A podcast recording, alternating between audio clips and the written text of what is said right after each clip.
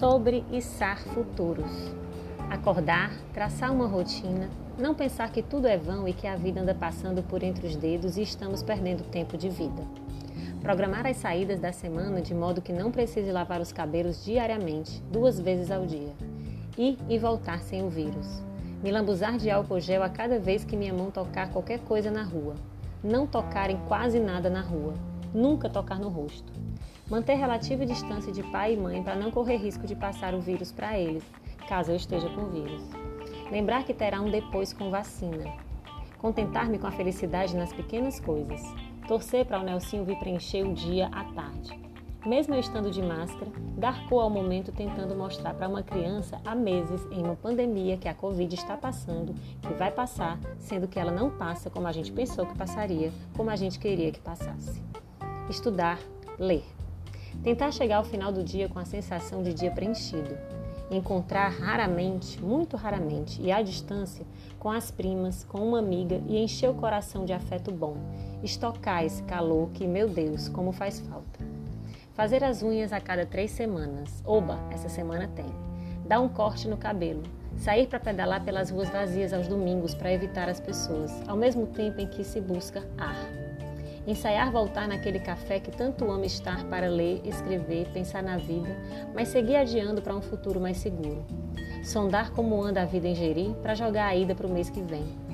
Fazer planos para hoje e depois ter medo das decisões precipitadas. Sentir-me viva, mesmo com medo, mesmo errando.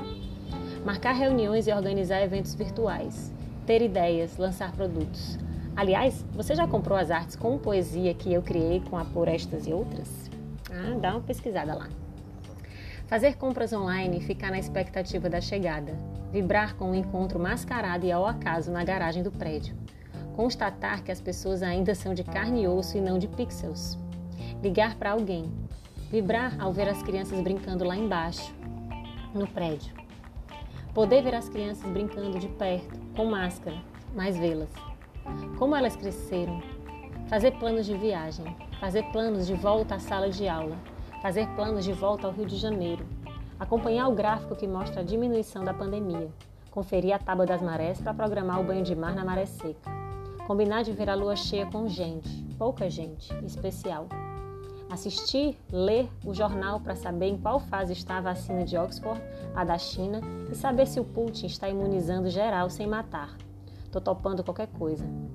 Ler, ouvir música, estudar, estudar me agarrar com unhas e dentes no meu doutorado à distância, pensar daqui a um ano, pensar no depois da vacina, pensar no carnaval em pleno mês de maio, conferir se os filhos do presidente já estão para ser condenados, içar futuros, tentar olhar por cima desse muro, por trás dessa névoa toda que cobre o mundo e cobre o Brasil, dessa fumaça que queima o Pantanal com plantas e animais e que acinzenta o país.